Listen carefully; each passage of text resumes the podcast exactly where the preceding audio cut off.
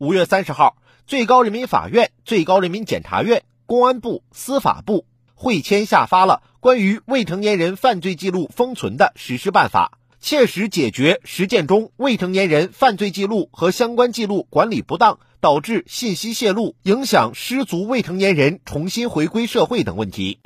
未成年人在成长阶段心智不够成熟，由于存在叛逆心理、法治意识淡薄，或受到不良的社会诱惑，或因父母等监护人疏于管教，一时冲动、不计后果地实施了违法犯罪行为。尽管他们在受到应有法律制裁后，决心洗心革面、重新做人，却常常带着罪犯的标签，背负了污点。在其升学、就业、参军等方面处处碰壁，遭遇种种歧视和限制，也就很难放下思想包袱，融入正常的社会生活。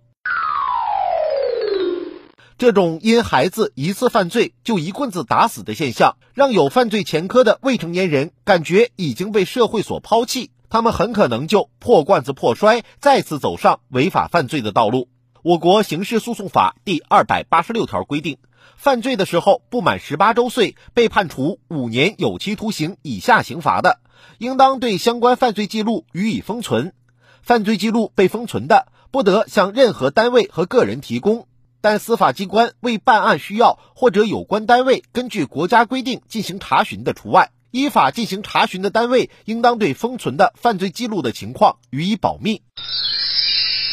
也就是说，未成年人封存犯罪记录后，曾经的犯罪污点被屏蔽了，相当于没有任何违法犯罪记录的清白之人，在升学、就业、参军等方面便不会受到歧视和限制，就能像普通孩子一样正常学习和生活。这样撕下他们身上的罪犯标签，人生重新洗牌，有一个新的开始，从而很好的融入社会。这对问题孩子健康成长十分有利。然而，封存犯罪记录并非纵容孩子犯罪，家长和问题孩子都应当有一个清醒的认识，好好珍惜重新开始的机会。如果觉得反正是未成年人，犯罪记录将会被封存，于是依然我行我素，家长对问题孩子不加以严格的约束和监管，而孩子也认为小罪不断，没什么大不了，不仅不会受到多大的惩罚，犯罪污点被封存，一般外人也不知道。不会影响今后的学习和生活，殊不知小洞不补，大洞吃苦。等到孩子犯下严重罪行时，后悔就晚了。封存未成年人犯罪记录，彰显现代法治的人性化温情，给了拯救问题孩子一次十分宝贵的机会，必须加倍珍惜，让孩子的人生不再偏航。